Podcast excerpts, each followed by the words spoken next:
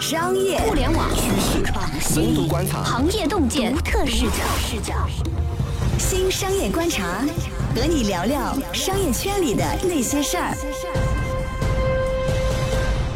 本节目由三十六克高低传媒联合出品。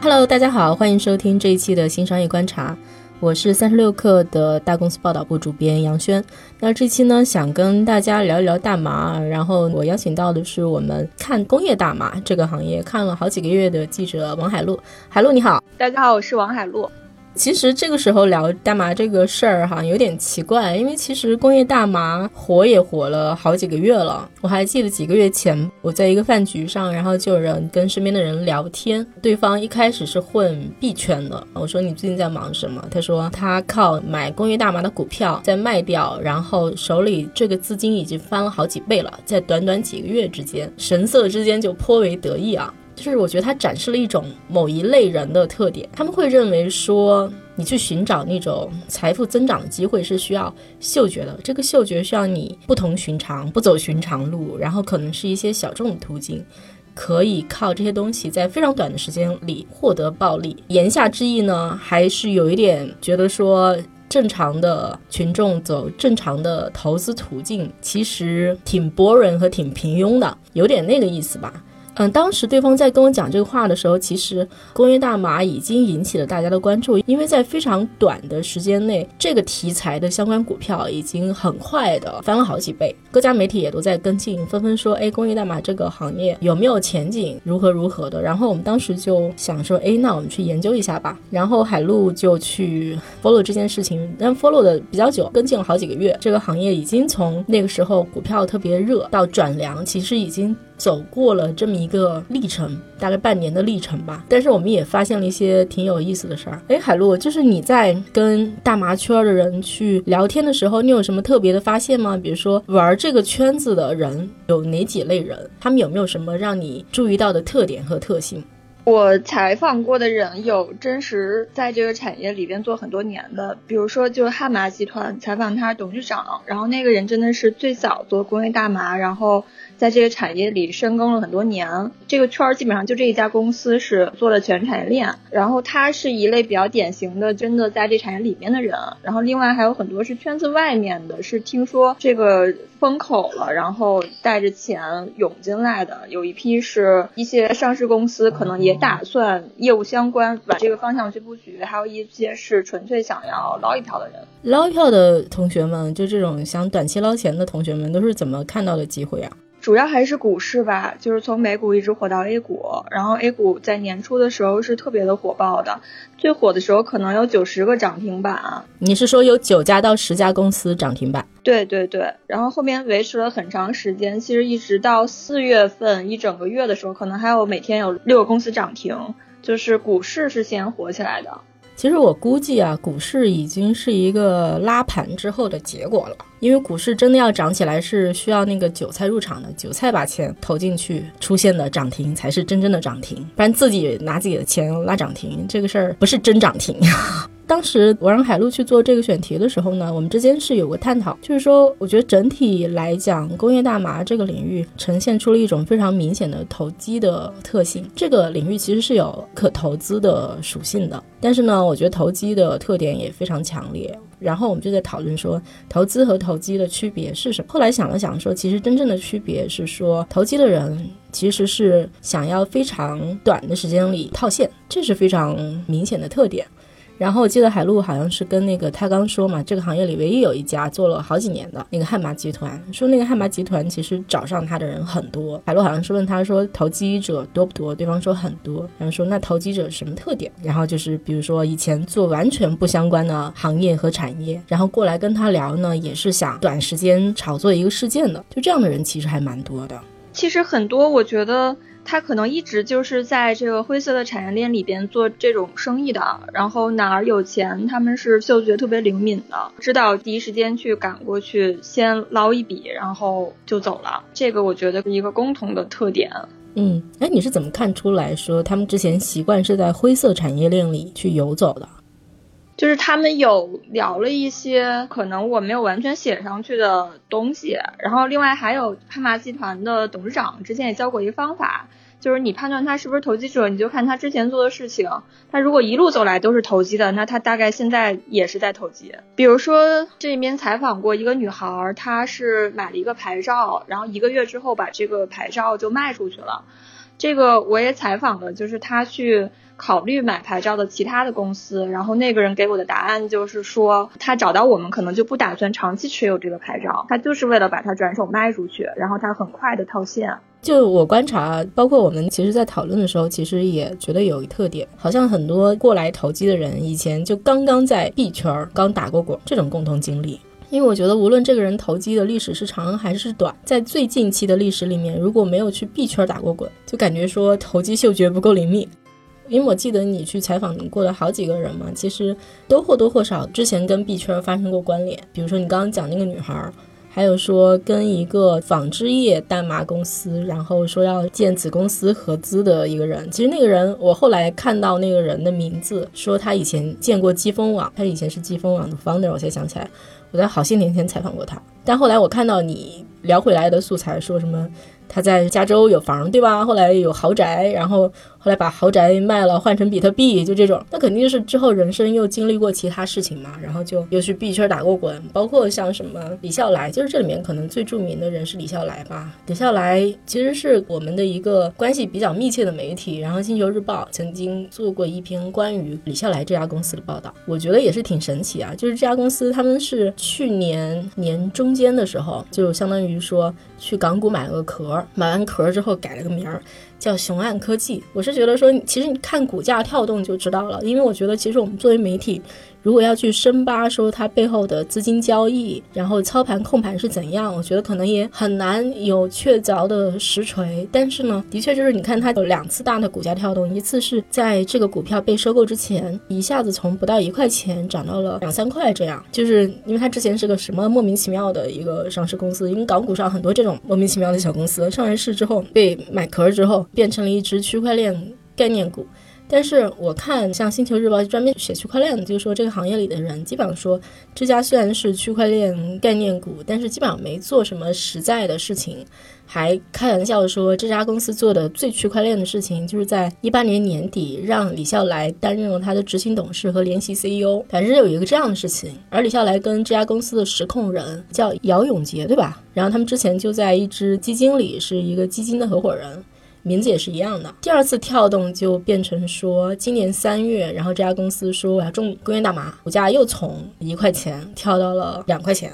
就又翻了一个倍。我觉得基本上就是两次概念炒作吧。然后你再去看成交量，它就只有两次大的成交量，一次就是在说变身区块链概念股的时候，第二次就是说他说我去种工业大麻的时候，就是这两个时段有大的成交和大的股价上涨。我看星球日报他们去扒了一下，说大股东减持，就是他们买壳，就是杨永杰他们嘛，买壳过程中套现了二点几亿，将近三个亿。我觉得这个事儿可能不是关键，就是因为大股东套现真的套到的钱赚到的差价也不是特别大。但是你完全可以你在外面再设其他的老鼠仓嘛，然后你知道你知道所有的消息，或者说其实你是个明面上的人，其实背后是有人要靠你去操这一切的盘，背后去买入的，这个东西都是我觉得是很有可能的。当然，这是我的假设啊，以上全部是我的猜想，没有任何的实锤。但是它的确是，我觉得这只股票有非常明显的概念炒作的这个迹象存在。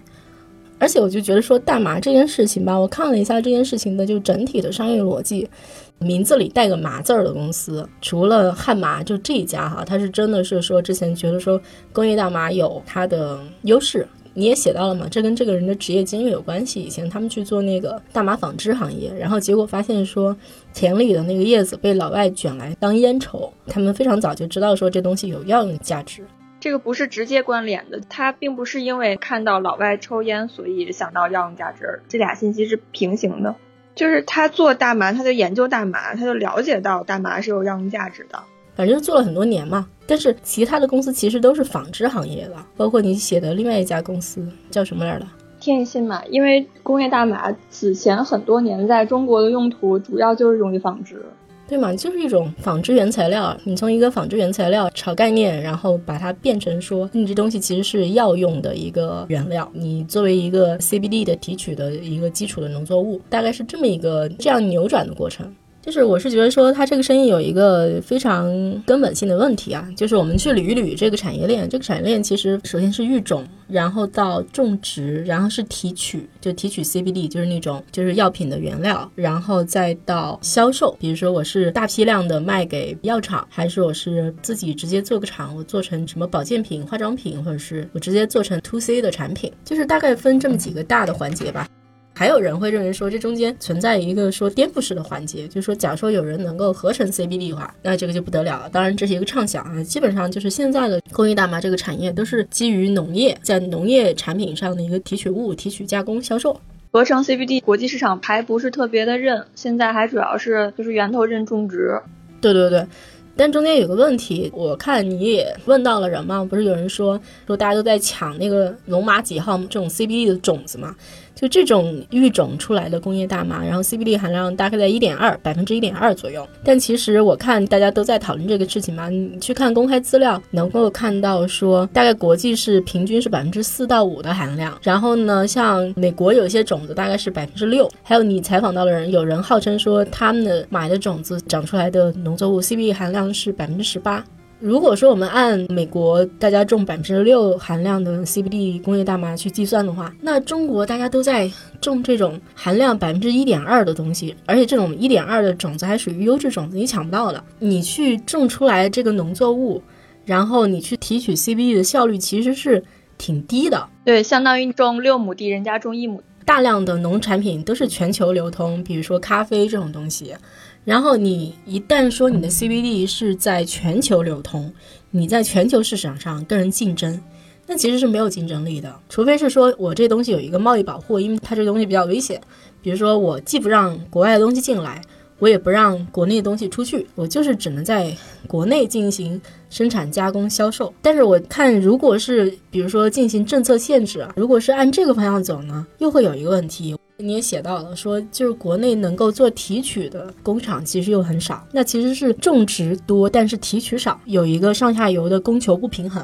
所以就这个产业就是刚起步吧，反正很多东西没理顺，因为基本上大家形成共识的一点是说，CBD 这种成分是有药用价值的，但是刚讲的这种，比如说你怎么在国际市场上具有竞争力，以及你在国内市场上怎么能够种了能卖得动，这东西都是 我觉得没有解决的问题。如果你真的把它当成一个生意和产业而不是说我把它当做一个炒作一把的题材来看的话，我觉得问题还是有一些的。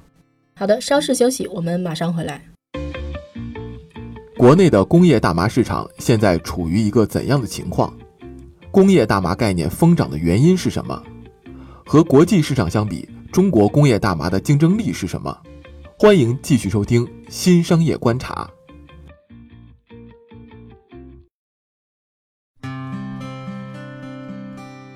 感谢大家回来继续收听这一期的新商业观察。这一期呢，想跟大家聊一聊工业大麻。跟我一起聊这个话题的是我们的记者海璐。就中国的整个产业链，它上游其实是没什么竞争力的，因为上游主要看 CBD 的含量，然后育种这个事儿它不是一朝一夕的，它需要很多年的去繁殖，所以说他们看好中国 CBD 市场，主要是看好终端，因为中国是一个特别大的消费市场。但是问题是现在这个市场还没有放开，就是它可能未来会一步一步走向放开，然后现在很早开始布局的人，他们都是期望着哪一天这个市场放开了，然后它的潜力就释放出来了，所以它是那个最早。吃螃蟹的人，但是目前来看，其实上游是没有什么竞争力的，终端也没有放开，所以他们很多就转到国外去了。如果真的要研究产业去看工业大麻概念股的话，很多公司，因为大家都是在纷纷在说的概念，好像都是说我去拿了种子，我去拿了地，我去做种植。但是如果你真的是看产业而不是看概念的话，你会知道说它这个生意真的运作起来还是有问题的。如果到了销售渠道这一端哈，假如说它最后是一个产成品，然后呢，它要么 to B 要么 to C，如果 to B 去卖给医药企业的话，那其实这个可能就是一个大的，比如 to B 采购。这个东西，我相信就是 to B 的这种药企，如果他要去采购提取物的话，它其实也是全球采购。那如果 to C 销售的话，其实渠道和大麻就是两回事了。渠道一般来讲都是消费零售渠道，比如说我一个卖化妆品的，那我进专柜啊，或者我进丝芙兰啊，或者是我有一套微商体系，我去卖货，啊，那个是渠道。那个渠道是其实是跟大麻没什么关系的，那个渠道是天然本身就有的，你不可能为了说这个东西再自建一套渠道。我觉着就是各种股票疯涨吧，这个涨的是靠人心啊，涨的不是靠实际的业绩，就大概是这样吧。嗯，我们并不是说工业大麻这个产业一定不能行啊，这很可能是能行的。就比如说你这东西的确有药用价值。作为生意的话，然后夸就冲进去投资，可能是欠考虑。当然，如果说你是那种嗅觉特别敏锐的人，像我在饭局上跟我窃窃私语，然后非常开心，说自己翻了好几倍的同学啊，你要是嗅觉特敏锐，对吧？那是你牛。但是你要是跟风赶趟赶在后面呢，我觉得就比较要命了。我的感觉是，这个产业它确实是它有很大价值，还没有释放。但是不应该是集中在这个时点这样爆炸一样的释放出来。现在的这种火热肯定是有炒作的成分的，但是它的长远的价值，我觉得同样是存在的。比如它确实是药用，像是美国 GW 公司开发出一种癫痫药，汉马也想做这个事儿，因为比如说中国有九百万的癫痫病的患者，他们是没有办法治疗的。这个如果真的能开发出来，它未来产业价值还是很巨大的。那其实就是一种药用品的成分呗。然后我不知道这中间就是开发，它是一个简单的开发，还是说是一个复杂的开发？比如说你要研制一个抗癌药，可能就是一个很复杂的开发。你要是是个中成药，当归黄连和一和，可能还是比较简单的。做癫痫药的话，他们应该是比较难的那一条。但是问题就是，如果也是做癫痫药的话，人家 GW 也做癫痫药，就是你要跟他避开他的专利，而且还要跟他去竞争。反正就是有不同的药用的方向，然后都还没有开发。反正中国制药工业基本上就是几条路嘛，仿制药价钱低，嗯，或者是说我避开你的专利，我达到同样的方式，但我用一个不同的绕一点弯路的方法，我去做一个效果差不多的，然后我再继续照卖，也是一种办法。听起来我觉得，如果是用 CBD 做原材料的话，那它应该是一种化合药之类的吧？当然，我这也是按我薄弱的基础知识，然后进行了一些猜测。对，我想补充一点，我觉得还挺重要的，就是刚才聊到投资和投机那个话题。我记得雄岸的创始合伙人杨永杰跟我说一句话，他说，觉得他觉得投资跟投机没有那么清晰的界限，就是说我拿我投机的钱去投创业者了，去投资了，那你说我是投资还是投机？所以我是觉得这一点一定要补充进去，就是这是是有复杂性的。包括像那个做区块链的那个创始人，他也很拼，他一天只睡四个小时，他很渴望成功，他也很努力。就是，呃，不是说投机者和他不是一个非黑即白的事情，有的时候就是人性，它就是一个，就是我觉得是是很复杂的。不管投资还是投机，最后挣到了钱，对吧？这个才是硬道理。对，但是不能违法违规，对吧？这有点像怎么说呢？比如说投资和投机，然后包括之前就大家在币圈就是各种事情嘛，就是比如大家都觉得对币圈印象很差，还是因为说这里面有一些是类似于诈骗的成分在里面。是的，其实股市也有很多，我估计就是跟你吃饭那个人，他跟我说 A 股和港股的股市有多乱多乱，然后币圈割韭菜的这个套路都不是什么新鲜事儿，就是有钱的地方就有投机者。你去聊下来啊，你聊个人，大家挣到钱了吗？因为他们刚刚开始，刚开始，现在应该都还是投资的阶段。比如说悍马，它这个公司每年都有利润，就是它控制着我不会投入到说我。赔不起了，但是现在也开始融资了，然后属于比较健康的那种。但是它如果开始投资，它就是一个投资阶段，不是属于那种收获的阶段。然后里边像有去买牌照那个，他肯定一笔就赚到一笔的钱了。然后炒股的人肯定是赚到了嘛。还有的就是可能打算割韭菜还没割着呢，后面可能还有一盘更大的棋在设计这个东西。就是韭菜现在也很聪明，也不是那么好割，然后监管又非常严格，它是一个放长线的套路。因为关于大麻这个题材，它是可以反复去炒作的，它后面有几个明确的炒作的预期，比如说年底的这个每一次有一个国家放开了工业大麻的种植和提取，然后包括工业修改，这都是后面就是能看得到的，它还会再涨起来的预期，所以他们可能就这个时候一直拿到那个时候。要等着潮水下一波，就现在退下来，但是他们觉得后面还会涨起来。哎，但是我觉得这不是币圈的套路吗？或者所有投机的套路，等消息嘛，对吧？但是话说回来，就比如说哈，其他国家合法化，我觉得都属于喜忧参半啊。就比如说在那个国家合法了，那其实也意味着说它种植提取合法，同时也意味着说那个国家的市场开放，那人家也有产业啊，你要。真从生意的角度去看，那还是得看你本身本国这个产业有多大竞争力嘛。我觉得中国的特点就是说成本便宜，对吧？制成农产品，然后你的这个其他后端的成本都比较便宜，但是你的育种，你的这个种子效率不高，这个挺要命的。所以大家现在都抢着去跟马研所合作嘛，但是革命的道路还是很遥远。嗯，希望马研所大力出奇迹，赶紧培育出新种。哎，那马研所属于国家的国有的研究所吗？我知道长沙的那个马类作物研究所是国家级的，然后另外各个地方，比如黑龙江有当地的研究所，就是属于农业部下属的。哎，我很好奇啊，这些麻叶研究所这么多年做过，或者说 CBD 是他们主要的方向吗？他们应该是从来都没有想过说大麻这个事儿会像今天这样在股市火起来。之前还是纺织为主，因为大麻之前在中国很多年的作用就是做纺织业。所以他们更多研究的是说大麻这种作物纤维啊，就这种东西是吗？对对对，啊，那其实就相当于说对于这些研究所来讲是一个研究方向的大掉头了。对，其实对他们也是好事儿，因为很多公司会进来给他们提供研发经费，然后帮他们一起去培育的那个 CBD 含量更高的种子。哎，这东西有可能很快赶上国际水平吗？这比较难，因为你得一年一年的，它种植是有周期的。因为其实，比如说哈，像记得曾经有一度，大家很热衷于讨论孟山都，就是育种农业育种，就这家公司。然后我印象中，当年还讨论过说，中国很多农产品，然后其实是靠买孟山都的种子去种的。然后呢，种子公司在整个农业的生产的这个全流程里面，其实拿走了非常大的利润，因为买种子很贵嘛。你如果买不好的种子，会严重影响你的产量。但是呢，你买了种子之后，你其实它好像是有。技术不让你自己去重新把这个种子就是再种一遍，然后你还得第二年继续去跟他买种子，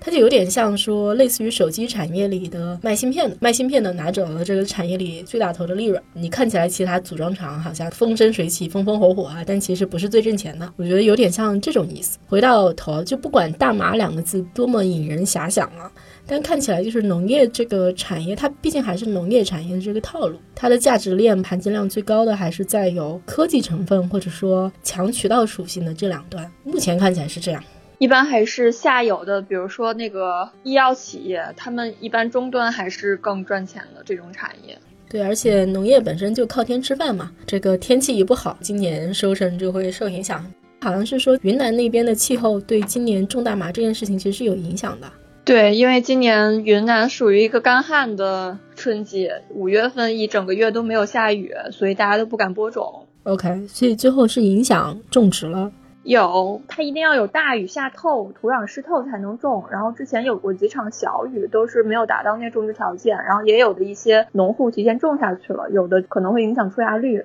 你打交道这些人，他们接下来还要在这个产业里沉浮吗？还要在这个产业里继续奋斗吗？还是有人已经拍屁股走人了？肯定是有继续做的，就是已经投资了，应该就继续会做下去。然后已经边撒网边收网的，那可能也会转到下一个。因为其实我觉得跟币相比啊，好像是有蛮多币圈的人想两条路挣钱，对吗？就是一边做工业大麻，一边发币。这个在中国的话，因为政策是不允许的，所以他们会就是有很多方式，可能到海外去发 token，或者是设计其他的模式。在东南亚那边，我听说有很多在设计中的，因为这个事儿太新了，大家还没反应过来，然后陆陆续续的反应过来，就会开始行动了。海外有大麻币，但是它是面向当地的合法的投资人，中国应该是买不了。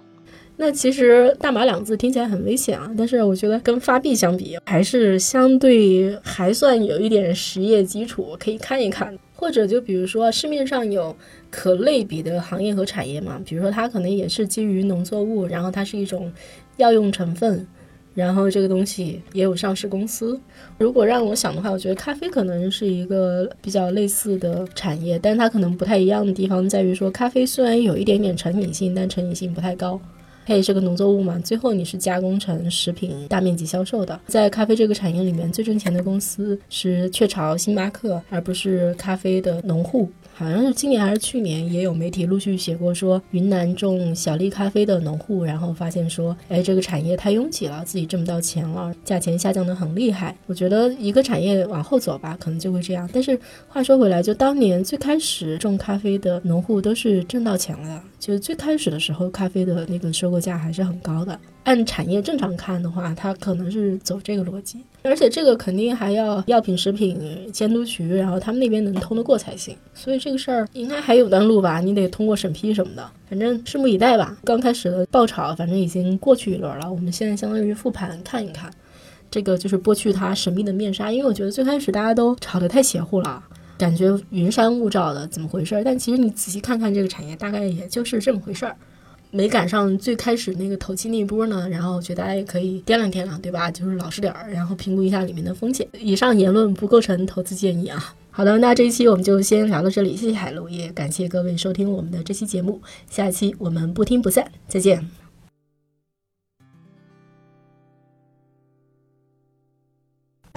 欢迎加入三十六氪官方社群，添加微信 baby 三十六氪 b a b y 三六 k r。获取独家商业资讯，听大咖讲风口，聊创业，和上万客友一起交流学习。